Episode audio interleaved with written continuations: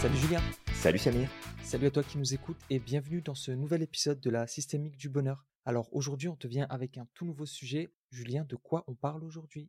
Eh ben aujourd'hui, on a une question pour toi. C'est est-ce que tu connais ta mission de vie? Et on va te parler de ce sujet qui est quand même important et qui est souvent mal, euh, mal compris, mal abordé. Euh, donc on va te donner des clés aujourd'hui pour que tu puisses comprendre qu'est-ce que ça implique une mission de vie, à quoi ça ressemble, comment on la trouve, si jamais on la trouve. Et euh, c'est ça, on va aborder tout ce sujet-là ensemble aujourd'hui. Mmh, totalement. C'est vrai que la dernière fois, on en avait parlé dans le précédent podcast et on avait dit que ça pouvait être un chemin qui était problématique en soi. Mmh Donc voilà, aujourd'hui, on va t'apporter plus d'éléments. Pour introduire ce sujet, alors je te viens avec un superbe texte de Martin Luther King. Alors installe-toi confortablement et tends l'oreille à ce texte. Lorsque quelqu'un a découvert pourquoi il a été créé, il doit mettre tout en œuvre pour réaliser au maximum le plan du Créateur, suivant ses propres possibilités. Il doit essayer de réaliser quelque chose de façon telle que personne ne soit capable de le faire mieux que lui. Il doit le faire comme s'il s'agissait d'une mission spéciale que lui aurait confié le Créateur, à lui personnellement. Et à ce moment précis de l'histoire du monde, personne n'est capable de réaliser quelque chose d'exceptionnel s'il n'a pas le sentiment d'avoir été appelé spécialement pour cela. En un mot, s'il n'a pas la vocation. Si votre mission est d'être balayeur de rue, vous devez balayer les rues dans le même esprit que Michel-Ange lorsqu'il peignait ses toiles, que Beethoven lorsqu'il composait ses symphonies, que Shakespeare lorsqu'il écrivait ses drames. Vous devez balayer les rues d'une façon tellement parfaite que chaque passant puisse dire ⁇ Ici, c'est un grand balayeur qui a travaillé. Il a bien accompli sa tâche. Si tu ne peux pas être un arbre sur la colline, sois un buisson dans la vallée, mais sois le meilleur buisson à des lieux à la ronde. Si tu ne peux pas être le soleil, sois une étoile. La valeur ne se mesure pas aux dimensions. Sois ce que tu es, mais sois-le consciemment.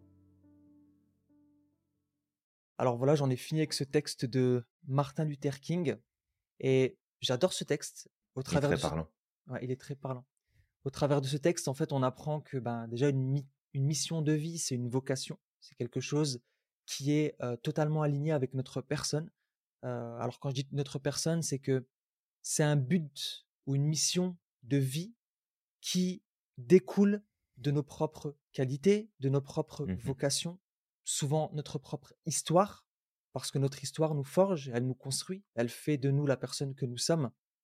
Et ça me rappelle cette fameuse citation de Mandela qui disait que c'est parce qu'il avait été en prison qu'il aimait autant les enfants et qu'il ressentait autant de miséricorde vis-à-vis des enfants. Mmh. Donc, toutes ces choses qui nous construisent, qui nous forgent, qui nous font, c'est ce qui nous permet justement d'avoir tout un ensemble de qualités, tout un ensemble de talents qui nous mènent vers notre mission de vie. En fait, si on les utilise consciemment dans notre voie, ben, ça mènera à notre mission de vie. On va être capable d'apporter quelque chose dans ce monde. Exactement. Bah c'est, déjà, c'est un super texte. Merci pour ce partage-là, euh, Samir. C'est super inspirant. Et euh, oui, notre mission de vie est en lien direct avec notre identité profonde, la personne que nous sommes, nos forces, nos talents.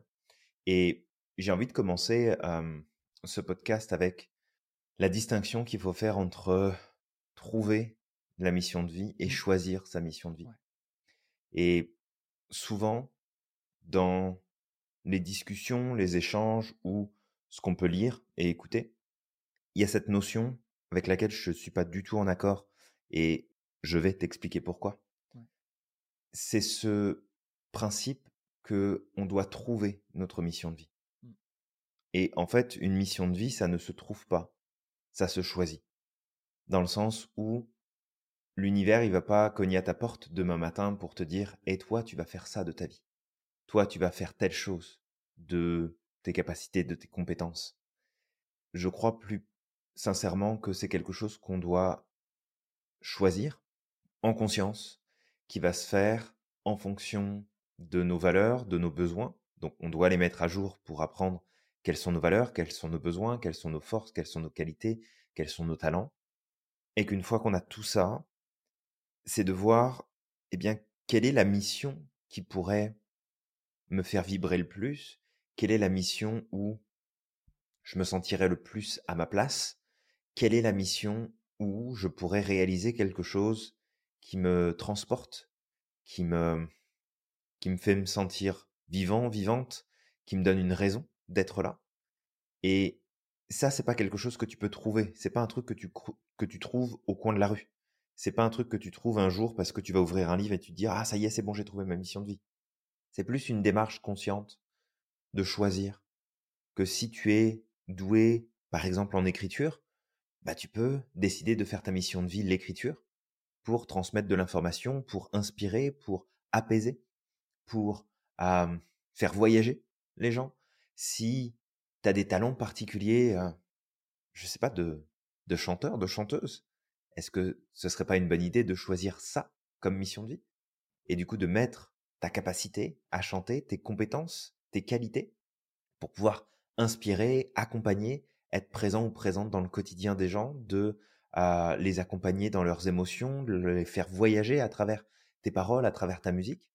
Et en fait, c'est vraiment dans cette optique-là que je vois beaucoup plus la mission de vie, et c'est aussi comme ça qu'on l'enseigne à l'Institut, c'est que c'est en allant travailler à découvrir qui tu es en profondeur, et qu'ensuite tu choisisses consciemment une direction à prendre, et après de trouver une idée, un moyen, une stratégie qui va pouvoir coller avec tes qualités, tes forces, tes talents et ta vision. Et là, tu le transformes en mission de vie, et c'est un choix que tu fais en conscience pour dire, bah, c'est ça ma mission de vie, puis c'est vers ça que je veux aller. Mmh et du coup, ça sous-tend aussi que tu peux très bien remplir plusieurs missions de vie dans une seule vie. totalement. Bah, moi, en fait, la vision que j'ai de la, mission de vie, elle se rapproche beaucoup de la tienne, dans le sens où, tu sais, c'est quelque chose d'assez spirituel souvent quand on, quand on entend parler de la mission de vie. Moi, je pense plus qu'effectivement, un être humain, tout être humain, naît avec un ensemble de talents, avec un ensemble de capacités, avec un ensemble de, de choses qui fait que, en fait, il peut mettre au service de différentes missions. Ça peut, c'est pas qu'une seule mmh mission en particulier, mais de différentes missions, ses propres talents. Et s'il le fait, ben justement, il va trouver ben, l'épanouissement et aussi il va pouvoir faire les choses bien. Tu peux pas bien faire les choses si tu n'es pas totalement impliqué, si tu ne les fais pas avec conviction, avec quelque chose de profond. Et ce que tu peux faire de plus profond, c'est exprimer tes qualités, c'est exprimer ton identité, au maximum. Parce que c'est toi. Tu le fais facilement. En tout cas, si tu apprends à le faire. Parce qu'encore une fois, il faut apprendre à se connaître, il faut apprendre à connaître sa personne, ses qualités, ses talents, c'est faire la paix aussi avec son histoire, parce que notre histoire nous construit et nous mène vers ce que nous sommes, vers nos qualités. Je, vais, je vais peut-être donner un exemple. J'ai vécu certaines injustices quand j'étais gamin et je supporte pas l'injustice. Alors j'aimerais qu'il y ait plus de justice dans ce monde parce que j'ai connu l'injustice. Tout à fait. J'ai vécu des choses qui étaient difficiles. J'ai vu la méchanceté quand j'étais gamin, ce qui fait que je me suis interdit d'être méchant. Ce que j'ai fait depuis que je suis gamin, c'est d'essayer d'apporter du bon ou d'essayer de mmh faciliter la vie des gens qui m'entourent.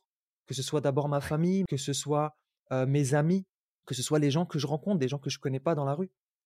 Et tout ça pour dire que c'est un peu, je pense qu'on est, on est totalement accordé sur ce point-là de la mission de vie au-delà de, bah, voilà, de, ce qui peut se dire, parce qu'effectivement, il y a, encore une fois, il y a plein de visions différentes, mais la mission de vie à laquelle on t'invite à tendre, ou plutôt les missions de vie, ce serait mmh ce où tu mettrais au service de ton travail, de ce que tu fais, de tes activités, tes qualités et la personne que tu es.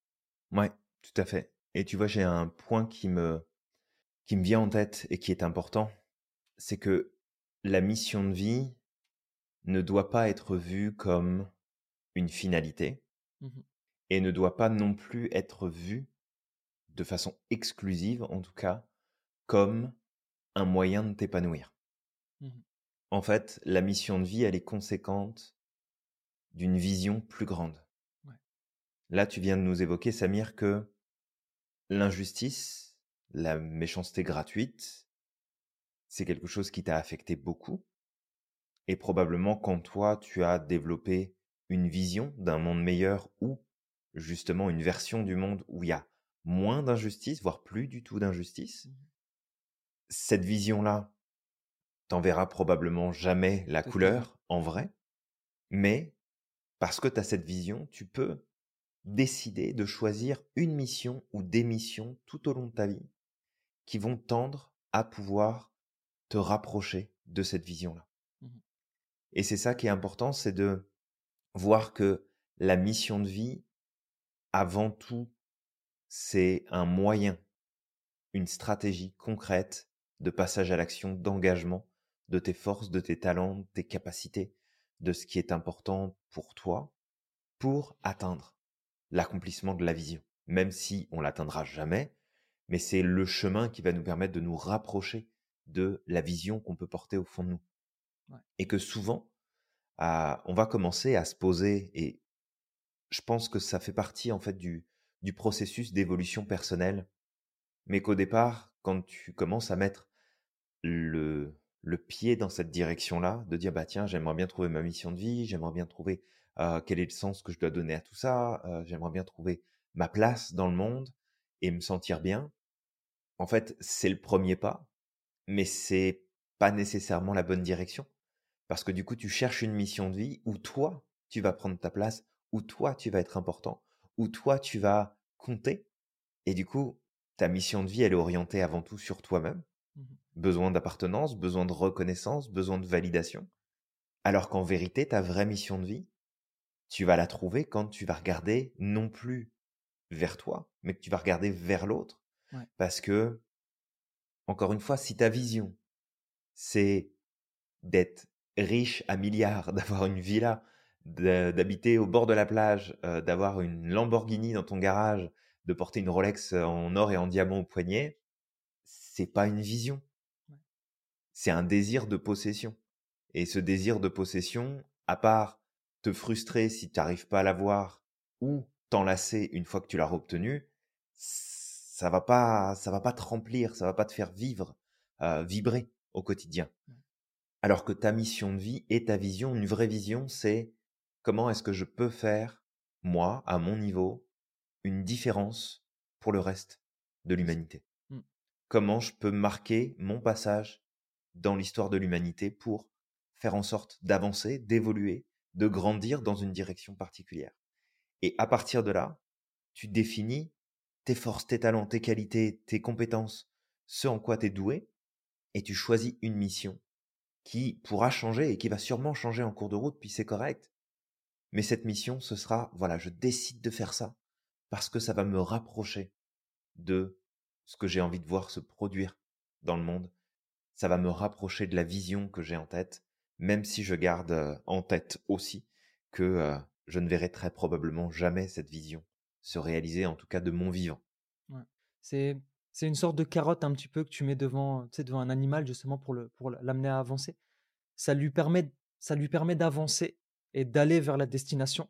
Donc en quelque sorte avec ce que tu dis là, ça permet mmh de tendre vers effectivement un monde meilleur, vers l'accomplissement de ce projet qu'on a mais effectivement, on n'aura jamais, on n'atteindra jamais totalement ce projet-là. Tout à fait. Aussi, ce que tu disais tout à l'heure, tu parlais de, mmh, d'une catégorie de personnes où justement leur mission de vie était égoïste. Et, et ça me fait penser un peu à. En fait, il y, a deux, il y a deux catégories de personnes. Il y a ceux qui mettent leur projet ou leur mission de vie au service de leur ego. Et il y a ceux qui mettent mmh leur ego au service de leur mission de vie ou de leur projet. Et elle est là la grande différence. C'est que celui qui va mettre le projet au service de son ego, bah, malheureusement, en fait, il n'est pas dans la bonne direction. Parce qu'au moindre problème, en fait, c'est son ego qui va prendre le dessus. Il va vouloir que tout soit. C'est un peu comme s'il va être dans le contrôle, qui va vouloir que tout soit cadré comme lui il le veut. Alors que s'il met son ego au service du projet, bah en fait, c'est le projet qui est beaucoup plus grand. Et ça me fait penser aussi à, cette notion de l'acratie dont on avait discuté une fois, cette... parce que j'avais fait une mmh formation, je ne sais pas si tu te rappelles, moi, je me souviens bien, On devait implémenter l'holacratie au sein de la startup dans laquelle je travaillais. Et en fait, l'holacratie, c'est exactement ça. C'est le l'ego de l'ensemble du groupe qui est au mmh service du projet. C'est-à-dire que il n'y a pas de patron. Alors, il y en a, d'accord? Ça ne veut pas dire qu'il n'y a pas une personne, mais oui, il y a des responsables, Il y a des responsables, mais c'est tout le monde qui est responsable de quelque chose. Ça veut dire que même le créateur de la, de la, de la startup, bah, il va avoir des responsabilités mais en quelque sorte, ces responsabilités ne font pas qu'il va diriger tout le monde. C'est tout le monde est quasiment au même niveau et ce qui va être au-dessus de tous les employés, dont même le créateur du projet, c'est quelque chose qu'on appelle une constitution. La mmh constitution, c'est elle qui gouverne justement la, la, la structure. Ce qui fait qu'en fait, il n'y a pas de passe-droit, il n'y a pas de personnes qui sont au-dessus des autres, tout le monde est soumis à la même règle. Et la règle, c'est la constitution. Exactement. Et à travers ce que tu es en train de dire, Samir, ça va aussi recadrer beaucoup de choses parce que si, si on regarde un petit peu le, le fonctionnement des choses aujourd'hui, si jamais tout le monde suivait, et surtout nos représentants, nos dirigeants, les personnes qui ont des responsabilités importantes dans les sociétés, dans les pays, si jamais ils faisaient cette transition-là entre je prends la fonction et je la mets au service de mon ego, ou je prends la fonction et je mets mon ego au service de la cause que je veux défendre à travers cette position, on aurait très certainement en fait des, des changements ultra puissants, ultra profonds dans la société, parce que on ne serait plus en train de se regarder le nombril pour faire les choses. Et attention, avec Samir, on n'est pas en train de dire oublie-toi, intéresse-toi seulement au groupe, intéresse-toi seulement à la société, oublie ta personne, oublie qui tu es, oublie ton importance. Au contraire, c'est de te donner la priorité en t'appuyant sur tes forces, sur tes talents, sur ce qui fonctionne bien pour toi, sur ce qui t'épanouit, sur ce qui fait que tu te sens heureux, heureuse à ta place, et utilise ça de façon à pouvoir servir une cause qui te dépasse, qui va plus loin que la personne que tu es. Et en fait, je vais donner un exemple ici, c'est mon exemple personnel, mais quand j'étais enfant, pendant très très longtemps, j'ai eu une, souffrance intérieure dans tout ce que je pouvais voir et entendre du monde qui m'entourait. Et honnêtement, là, j'ai eu une enfance qui a été, qui a été simple, qui a été facile. J'ai vraiment pas à me plaindre. J'ai eu des parents juste extraordinaires. J'ai eu une famille qui était proche, avec effectivement des petits soucis familiaux, mais enfin rien de rien de bien extraordinaire comparé à d'autres situations qui peuvent être vraiment complexes. Mais j'avais une souffrance importante sur le le monde, sur ce qui se passait, sur les injustices qui pouvaient se vivre, les injustices que je pouvais voir autour de moi, les injustices que je pouvais aussi vivre, parce qu'on en vit tous plus ou moins à un certain moment. Et ça, ça m'a donné cette envie aussi de partir très très jeune. tu sais, je pense qu'à l'âge de 10, 10, 12 ans, grand maximum, j'avais abandonné mon projet de devenir boulanger magicien mmh pour, pour partir vers la psychologie humaine parce que pour moi, ça faisait du sens d'aller dans ce sens-là. Et je me disais, OK, bah, si je fais ça, je vais pouvoir aider les gens, en fait, à aller mieux. Et c'est ce que j'ai fait. J'ai travaillé, j'ai fait, j'ai fait de la consultation en psychothérapie pendant plusieurs années et j'ai aimé faire ce travail-là. Ça répondait à un moment donné à une partie de ma mission. C'était chouette. Et puis après, j'ai fait une transition vers un, une, autre, une autre approche qu'est le coaching. Euh, entre autres à travers la sophrologie, la PNL et puis d'autres euh, d'autres techniques. Et puis j'ai développé de plus en plus l'approche formation aussi, parce que tout ça, bah, ça me permettait en fait de démultiplier l'impact, d'avoir plus d'impact par rapport à la vision euh, du monde que je voudrais voir se, se mettre en place un jour. Mais c'est vraiment de, de voir que peu importe où tu en es aujourd'hui, peu importe ce que tu as choisi, tu as encore la possibilité, tu auras toujours la possibilité de pousser un peu plus loin, mmh ta mission, de la modifier, de l'ajuster, lui donner une direction plus juste pour dire, bah, avec ce que je viens d'apprendre, avec ce que je sais, avec ce que j'ai déjà fait, je le vois bien si, oui ou non, ça me permet d'aller plus rapidement, plus en profondeur, de façon plus forte, plus intense, vers ma vision. Et la question, du coup, c'est de se dire, est-ce qu'aujourd'hui, toi qui nous écoutes, est-ce que déjà tu as une vision Puis si tu n'en as pas une, c'est le temps de travailler dessus, plus que sur ta mission d'ailleurs. Travaille d'abord sur ta vision et ensuite de se poser la question, est-ce que ce que j'accomplis, ce que je fais au quotidien, ça me permet de me rapprocher de ma vision? Oui ou non? Et si ça le fait, est-ce que c'est le moyen le plus optimal que je puisse utiliser? Est-ce que ma mission comme un moyen de transport me permet de me rendre de la manière la plus juste et la plus équilibrée vers la réalisation de cette vision Et je crois sincèrement que si tu peux répondre à ces questions-là, ou au moins te remettre en question à travers ces questionnements-là, ça te remettra sur le droit chemin. Le chemin qui est droit pour toi, en tout cas, et de recentrer, de sortir de l'ego qui veut plein de choses, et de servir de cette dynamique pour accomplir quelque chose qui te dépasse, qui est plus grand que toi. Parce que je crois en tout cas profondément que quand tu es connecté à quelque chose qui te dépasse, c'est le meilleur moyen de te dépasser toi-même pour accomplir des grandes choses. Mmh. Donc, c'est une piste. En tout cas, je t'invite à réfléchir là-dessus. Ouais, exactement. C'est super intéressant ce que tu nous partages là. Et, pour revenir justement à ce qu'on disait sur le, fait de, de mettre son, son ego au service d'une cause, et tu parlais des, des présidents, justement, des, des hommes politiques, bah, moi, ça me fait mmh penser à une femme politique néo-zélandaise, donc c'est Jacinda Ardern, et c'est la première ministre de Nouvelle-Zélande. Et cette dame-là, je la trouve ultra inspirante et surtout ultra authentique. Et je l'ai vue aussi au travers de la gestion de la pandémie.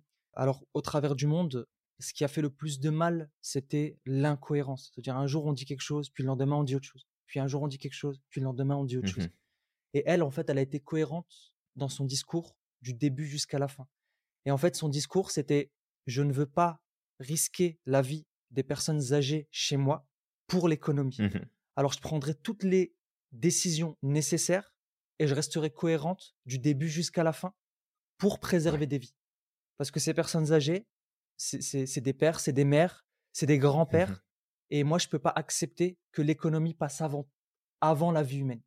Ce qui fait qu'en fait, la mmh gestion de la pandémie chez elle, elle ne s'est pas passée de la même manière que dans certains pays où bah, les hommes politiques, un jour, ont dit qu'il fallait pas porter le masque, et puis un jour, il faut porter le masque, et puis un jour, il faut se faire vacciner, et puis un jour, bah, finalement, il n'y a pas suffisamment de vaccins.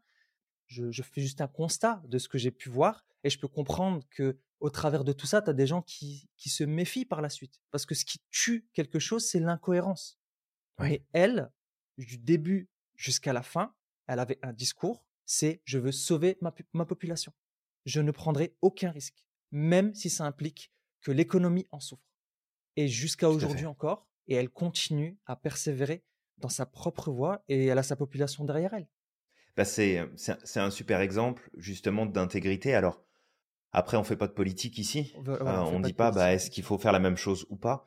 Mais mmh. c'est vraiment ce côté où je prends des décisions, je prends un engagement, je vais dans une direction particulière avec l'intention de bien faire. Et après, on est d'accord ou pas avec les stratégies, ça, c'est autre chose, c'est un point de vue. Mais c'est vraiment de, de, voir que on porte toutes et tous en nous des valeurs, des besoins aussi.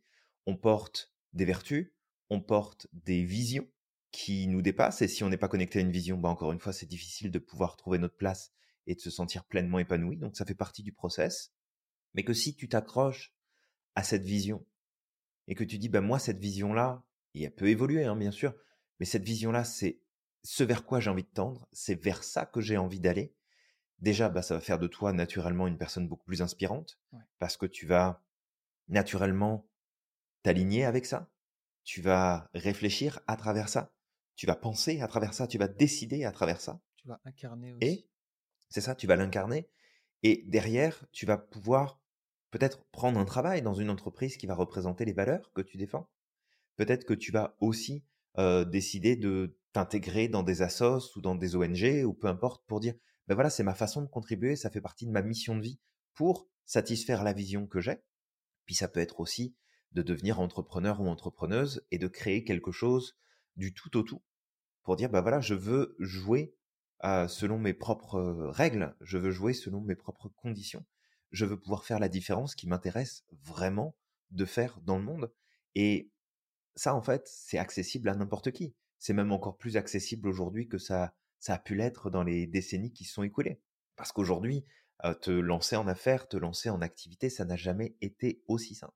Ça n'a jamais été aussi facile. Est-ce que ça veut dire que parce que c'est facile que ça va rouler tout seul puis que tu n'auras rien à faire et que ça va être cool? Non, pas du tout. Tu auras plein de trucs à faire puis il y aura plein de problèmes à résoudre.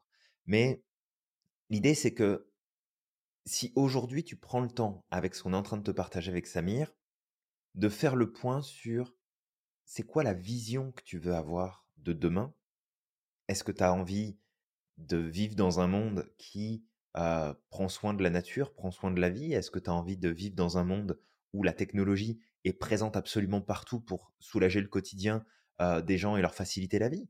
Est-ce que tu as envie de vivre dans un monde où la maladie a disparu Est-ce que tu veux vivre dans un monde où la faim dans le monde n'existe plus?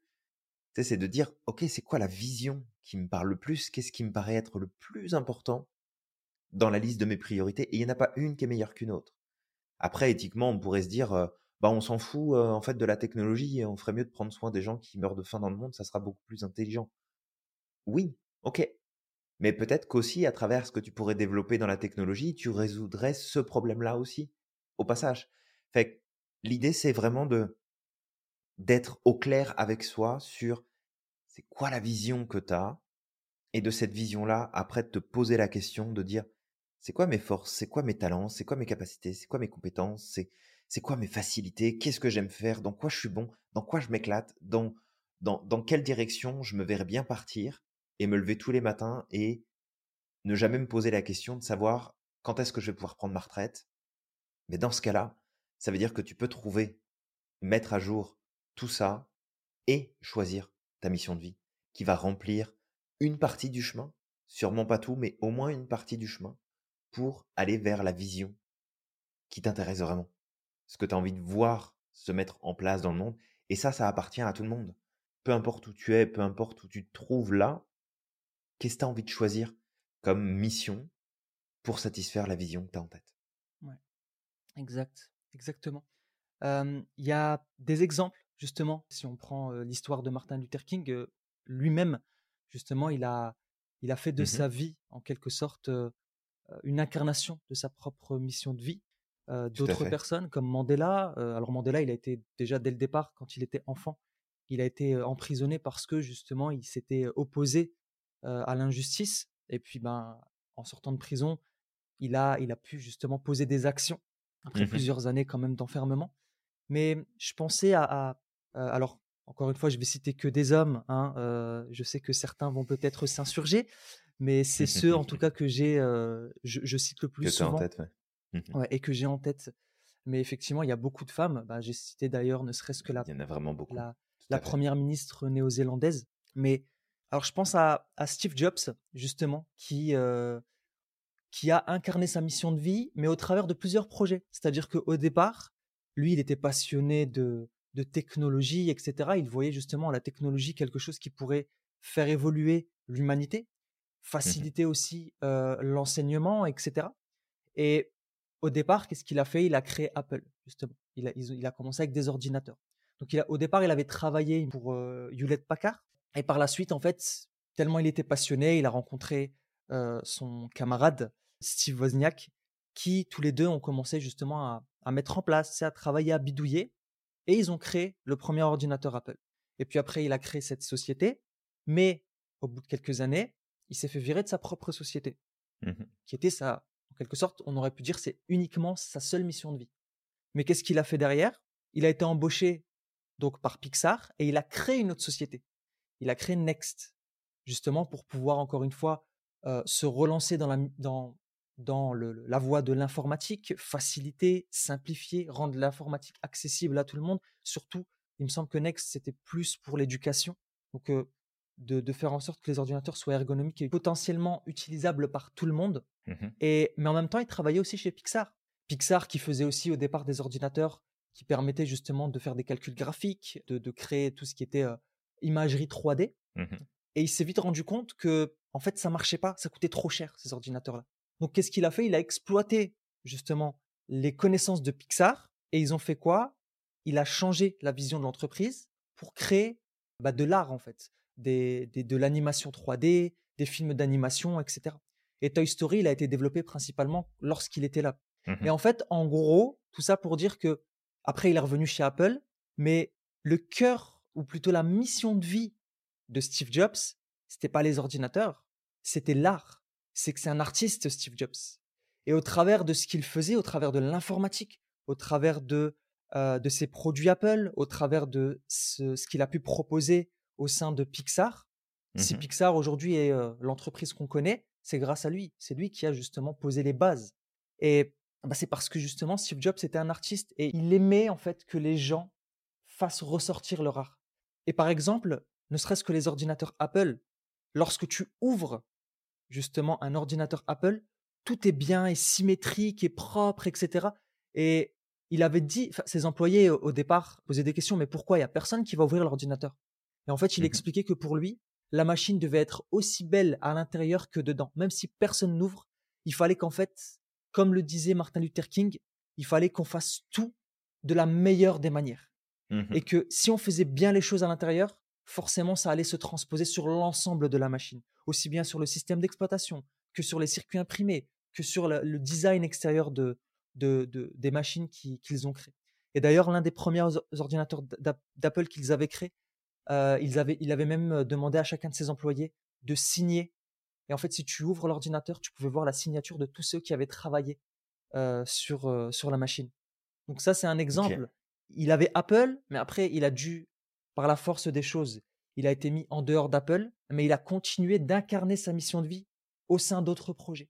Et il le mmh faisait tellement bien bah, qu'il a fait en sorte que bah, Pixar aujourd'hui c'est une référence dans le dans tout ce qui est film d'animation. Tout à fait. Au même titre qu'Apple, lorsqu'il est revenu à Apple, Apple n'a pas su s'en sortir sans lui. Lorsqu'il est revenu, bah, il a hissé Apple au rang des, des plus grandes entreprises de ce monde.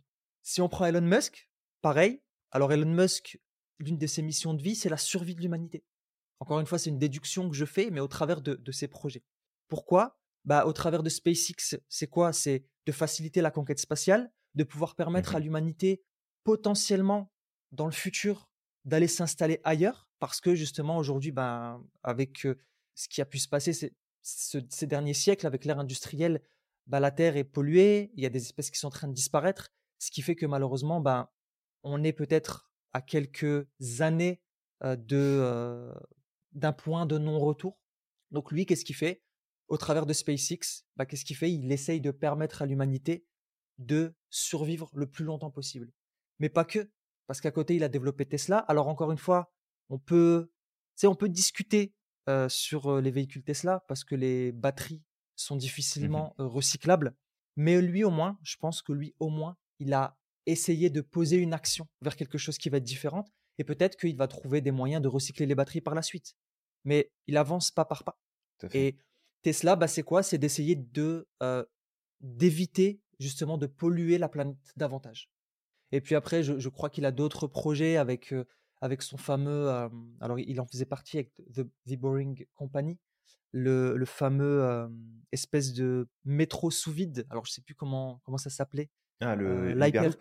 Ouais, voilà, l'Hyperloop justement, qui mmh. permettrait de faciliter aussi les transports en commun, de relier le monde entre eux. Donc pareil, ça mmh permet aussi de relier les gens entre eux. Donc ça, c'est une autre de ses mmh missions de vie. Et une autre de ses missions de vie encore, qui est en lien avec l'HyperX, euh, l'Hyperloop, pardon, c'est Starlink. Oui, exact. Qu'il a, qu'il a récemment en plus utilisé pour redonner accès à Internet dans le cadre de la guerre en Ukraine. C'est ça. Ah, mais oui, c'est ça. C'est c'est plein d'entrepreneurs qui ont décidé, enfin plein, là on t'a donné deux exemples, mais c'est des entrepreneurs qui ont décidé de prendre en main euh, des choses. Et effectivement, tu disais que euh, là, c'était des hommes que tu voulais mettre euh, en avant, et tu, tu, les cites très souvent parce que bah, tu les reconnais aussi, tu, tu apprécies ce qu'ils mettent en place, tu apprécies les choses en tout cas qui ont été faites et la dynamique. Leur vision. Ouais, c'est ça, exactement. Mais mais il y a plein de femmes qui sont qui sont inspirantes il y en a énormément. Ah, moi, moi, j'ai une amie euh, qui s'appelle Dado. Peut-être qu'elle écoutera ce, ce, podcast d'ailleurs. Mais euh, Dado, qui a euh, fondé en fait sa compagnie de cosmétiques, qui s'appelle Dado Cosmétiques. Et elle est super inspirante aussi parce que elle a rencontré des problèmes personnels dans le cadre de l'utilisation de produits cosmétiques pour elle-même, mais aussi pour ses enfants. De dire mais ok, il faut, qu'on prenne soin de nous, il faut qu'on utilise des, produits pour justement faire en sorte que notre corps puisse bien se porter, que notre peau puisse être en pleine forme, etc. Et elle disait, mais je veux pas en fait utiliser toutes les saloperies qu'il y a sur le marché parce que ça m'intéresse pas. Et donc, elle, elle a sa vision des choses. Et elle a décidé à un moment donné de dire, OK, stop, maintenant ça suffit, je vais me lancer en affaires, puis je vais pousser les choses. Et aujourd'hui, elle a une compagnie qui fonctionne super bien, elle vend à travers le monde, Elle fait pas mal d'allers-retours entre le, Québec, la France, elle va aussi en Angleterre, elle va également en Afrique, parce qu'elle a aussi ses, ses, origines qui sont là-bas. Et elle est super inspirante parce que, en fait, elle, elle développe ses produits, elle développe sa marque, elle développe son impact, elle essaye de contribuer un maximum autour d'elle, de mettre plein de choses autour d'elle, d'inspirer les autres, de faire travailler d'autres personnes aussi dans la dynamique. Donc, à son niveau, elle fait beaucoup de choses. Et en fait, il y a plein de personnes qui sont inspirantes comme ça. Peut-être toi qui nous écoutes, tu as des personnes dans ton entourage, peut-être même au sein de ta propre famille, qui sont des personnes inspirantes et tu n'as même pas idée de la vision qu'ils portent en eux ou qu'elles portent en elles et de ce que ces personnes-là mettent en place pour pouvoir avancer, pour pouvoir progresser. Et j'avais déjà parlé de cet exemple-là, mais c'est un, exemple qui me... C'est une histoire qui m'inspire beaucoup. Euh, je ne sais pas toi qui nous écoutes si tu te souviens, parce qu'elle est cette photo-là est souvent mise dans les manuels euh, d'histoire à l'école. Cette photo de cette euh, petite fille asiatique qui mmh. part en courant, qui est, qui est, nue en fait, qui part en courant de son village qui a été bombardé par du napalm. Et en fait, elle a été brûlée sur une grosse, grosse partie de son corps. Et le nom de cette petite fille, c'est Kim Fook. Et Kim Fook, en fait, elle est, elle réside maintenant, si je dis pas de bêtises, à Toronto. donc, elle est au Canada et elle a décidé de vouer toute sa vie à travers sa fondation pour défendre la protection des enfants et de le combat contre justement les guerres dans le monde pour éviter que les familles les enfants soient les victimes collatérales de, conflits en fait qui souvent se tiennent entre deux individus qui sont à la tête d'un pays puis qui, qui, qui, passent à travers leur population pour, pour savoir qui est la plus grosse. Donc c'est euh, c'est super inspirant en fait. Il y a, y a plein de femmes qui sont super inspirantes. Il y a énormément de femmes entrepreneurs en Afrique, moi qui me qui me font halluciner de par leur engagement, de par ce qu'elles développent, de par ce qu'elles mettent en place, de par comment elles mettent des choses en place. Je regardais il y a pas si longtemps encore.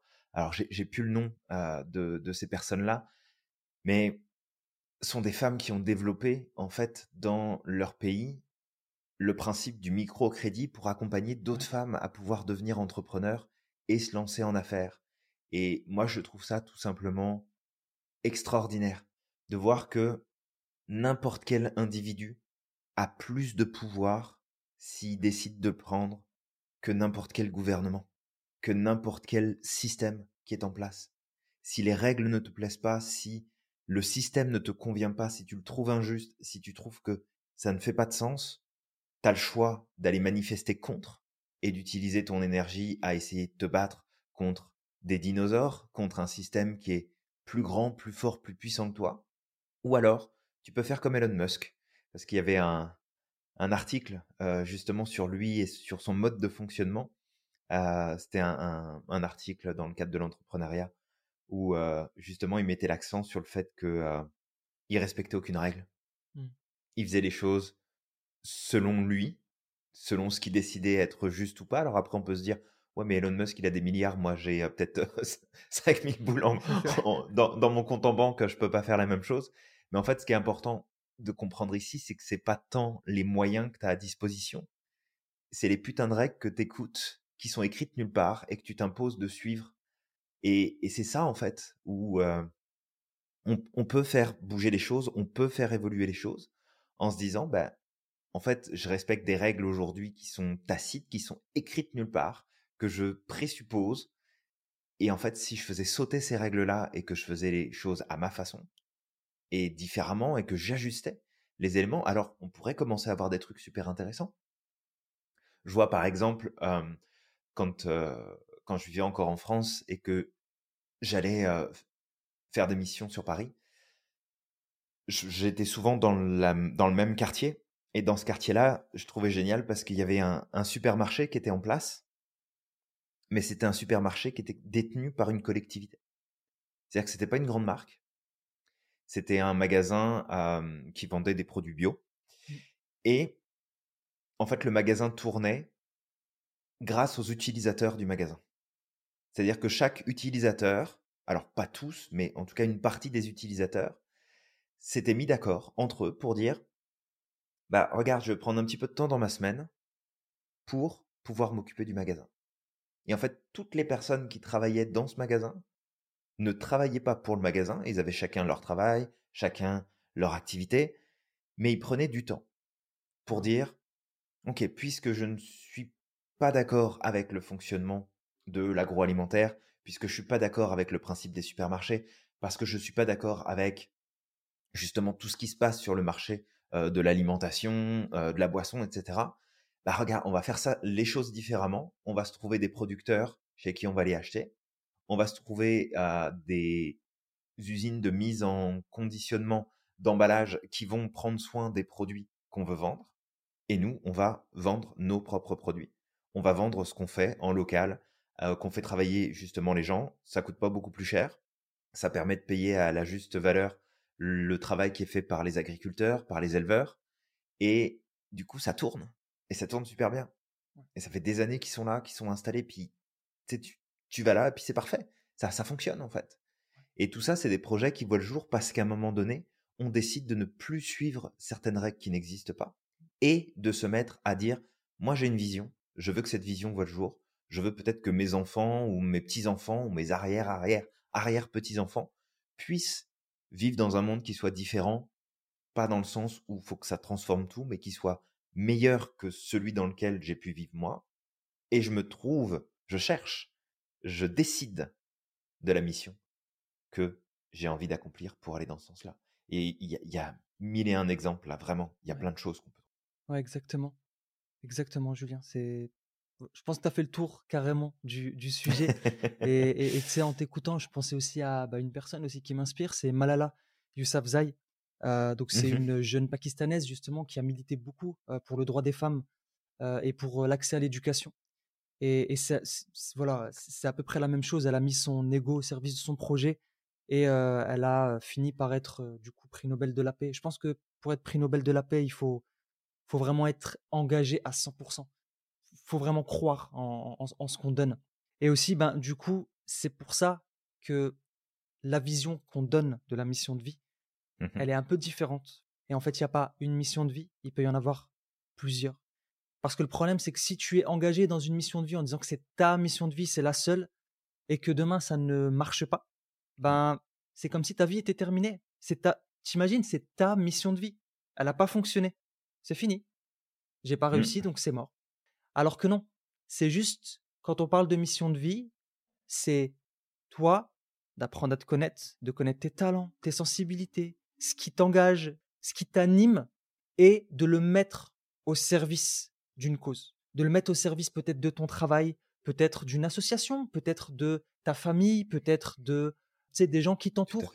C'est pas forcément un travail, ça peut être plein d'autres choses. Complètement. Et ça me rappelle cette fameuse citation qu'une fois j'avais entendue d'Animam qui disait le changement, c'est c'est pas de tout changer d'un coup. C'est d'abord de se changer soi-même, puis après d'inspirer ses proches, son frère, mmh sa sœur, sa maman, son père, puis après peut-être sa famille proche, puis après ses amis, puis après peut-être mmh son quartier, puis après sa ville, puis après son pays, puis après le monde. Et, et c'est ça en fait, c'est que quand tu laisseras exprimer ton identité profonde, tes qualités au service d'un projet, de quelque chose qui peut faciliter la vie des autres, à ce moment-là, ben, au, fur et à mesure que tu vas l'incarner, ben, tu vas poser ta pierre et tu vas permettre au monde de changer. Peut-être que tu seras plus là, c'est pas grave. Moi, je, suis, je veux dire, j'aimerais voir plus de justice dans ce monde, j'aimerais voir plus d'inclusivité dans le sens où c'est moins de racisme, les gens s'acceptent entre eux, euh, plus de mmh bonté vis-à-vis des gens, même si on n'est pas d'accord, même si on n'est pas pareil, même si peut-être on n'est pas d'accord sur certains points, il y a toujours des points sur lesquels on peut s'unir. Il y a plein de gens avec qui, tu sais, j'ai des amis qui, qui votent Le Pen encore une fois, quand je dis Le Pen, je parle de Jean-Marie Le Pen. Donc c'était encore au-dessus. Mmh mais tu vois, je me suis pas arrêté à ça parce que je sais que ces personnes-là, ils ont plein d'autres qualités sur lesquelles je peux être d'accord avec eux. Ils ont des valeurs avec lesquelles je peux, je peux être d'accord avec eux. Mais il y a mmh. des choses sur lesquelles je suis totalement en opposition et je les comprends pas. Mmh. Mais c'est pas grave. On peut s'entendre sur plein d'autres choses. Il y a, c'est une facette de sa personnalité, mais il y en a peut-être 50 sur lesquelles on peut être d'accord. Et ça n'empêche qu'on peut se respecter, qu'on peut euh, partager sur des choses qu'on peut, qu'on peut apprendre, qu'on peut s'entraider, qu'on peut, c'est qu'on peut apporter quelque chose ensemble. Donc, moi, moi, voilà. En fait, si je devais donner un mot à, ce, qui ce qui m'anime le plus, c'est la tolérance. Voilà. Mmh La tolérance, c'est très important pour moi. Ouais. Et voilà. Et en fait, cette tolérance-là, peut-être que je la verrai pas de mon vivant. Mais tu sais, moi, je pense à ces fameux bâtisseurs de cathédrales. Ils ont commencé Mmh à construire des édifices extraordinaires aujourd'hui qui, qui sont là et qui, je veux dire, qui ont une histoire et qui, qui perdurent dans le temps. Mais les personnes qui ont commencé à construire ces édifices-là savaient pertinemment qu'ils ne verraient pas le, le résultat final. Mmh Parce que parfois, ça, ça a pris 500 ans, parfois ça a pris 2, 3 siècles, 4 siècles, justement pour que le monument soit terminé. Ceux qui ont commencé à bâtir Notre-Dame, je veux dire, n'ont jamais vu le résultat final. Ceux qui ont commencé à, à bâtir, euh, alors je me rappelle qu'il y avait une, une, espèce de cathédrale ou je sais plus quoi au, au sommet de euh, du Mont Saint-Michel. Alors je, je, me rappelle, j'avais visité le Mont Saint-Michel et puis j'avais vu justement les maquettes. Ça a pris Mmh plusieurs années et ceux qui ont commencé euh, ne savaient même pas peut-être que au final le résultat final serait serait le monument qu'on a aujourd'hui. Ouais, tout à fait. Et c'est ça l'humanité, c'est qu'on est un tout. On est tous ensemble, on est tous unis. Et on peut pas tout faire tout seul. On s'autosuffit pas de toute manière. Ça, je l'avais dit la dernière fois, ma, la seule personne qui s'autosuffit, selon moi, selon ma croyance, c'est Dieu. Et il a besoin de personne. Mmh il a même pas besoin de nous, en fait. Mais Mmh. nous, justement, on a besoin. Alors, si tu es croyant, bien sûr, tu as besoin de Dieu. Si tu es autre chose, bah, tu as besoin effectivement de ce qui, de ce qui est au-dessus de tout, de tout ça, Mmh de l'humanité, de, de, tout ce qui, de ce qui transcende euh, tout ça. Mais Mmh aussi, on a besoin les uns des autres. On a besoin de nous les uns les autres. Et c'est comme ça qu'on pourra construire quelque chose. On est, on est, on est une fourmi. On est une fourmi. On travaille au, on travaille pour quelque chose qui est meilleur, euh, pour apporter quelque chose de, de meilleur, pour apporter un meilleur monde pour nos enfants, pour nos futurs enfants, pour les enfants des autres. Et, euh, et on espère effectivement que cette société sera meilleure. Et, et, pour finaliser, parce que sinon je vais faire une vandame, là, je suis, je suis, je suis au plus profond de moi-même, c'est mes parti, émotions là. qui s'expriment. ça me fait penser à, à, à, justement un de, nos, un de nos étudiants aussi qui parfois, quand il est au plus profond de lui-même, c'est ça jaillit. Euh, il se reconnaîtra peut-être. et en fait, il y a une citation qui nous vient, donc, euh, alors encore une fois, je vais faire un partage de ma culture, qui nous vient d'un imam qui s'appelle El-Rafi'i, donc El-Rafi, euh, si je faisais la, trans, la, la translation, euh, qui dit que si tu n'ajoutes rien à cette vie, alors c'est que tu étais en trop sur elle.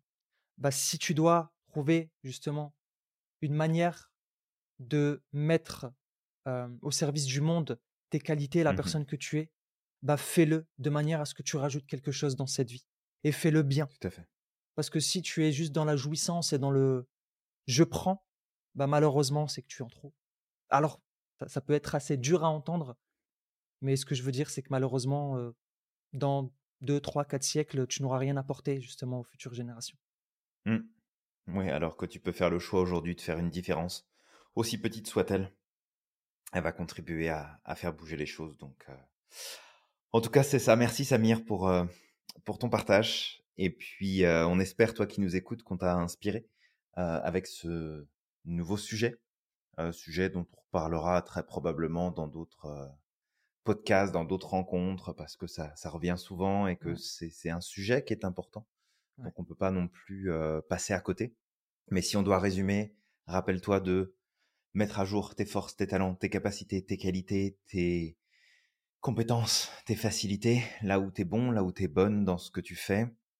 Déclare ta vision clairement dans ta tête, dis-le, exprime-le, fabrique cette vision claire de à quoi tu veux que le monde ressemble, vers quoi tu as envie de tendre, et ensuite choisis la mission qui va te permettre de faire les premiers pas et peut-être te guider tout au long de ta vie pour aller vers cette vision ou alors peut-être de tout simplement bâtir au fur et à mesure des missions de vie différentes pour te rapprocher de plus en plus et faire des choses qui font de plus en plus de sens. Donc on va te laisser sur cette note-là, réfléchis, prends le temps de te poser, tu ne trouveras pas ta mission, tu vas la choisir mmh. à partir du moment où tu auras trouvé ta vision, celle à laquelle tu veux te raccrocher, et que tu auras compris qu'il faut mettre non pas ce que tu fais au service de ton ego, mais ton ego au service de ce que tu accomplis. Totalement, totalement. Et en plus, justement, de la choisir, euh, ben, tu vas aussi la construire, tu vas aussi la découvrir, tu vas l'affiner comme un diamant, en fait. Voilà, tu vas la, tu vas la tailler, l'affiner jusqu'à ce que, justement, bah, ton diamant va avoir des multiples facettes et ta mission de vie va avoir des multiples facettes. Pourras contribuer mmh sur plein de projets différents et tout en laissant ton être s'exprimer au travers de au travers de cette cause ou pour cette cause-là qui, qui t'est chère. Donc voilà, donc toi qui nous écoutes, on t'invite à liker ce podcast, à partager, à aimer et à commenter si tu as envie de justement nous partager ton feedback. Ton feedback est très important pour nous. ça permet aussi de faire vivre justement ce, ce, partage que nous, que nous donnons. Et puis, je te dirais de croire au maximum en ton potentiel.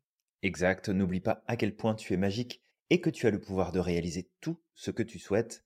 Et on te dit à, la, prochaine.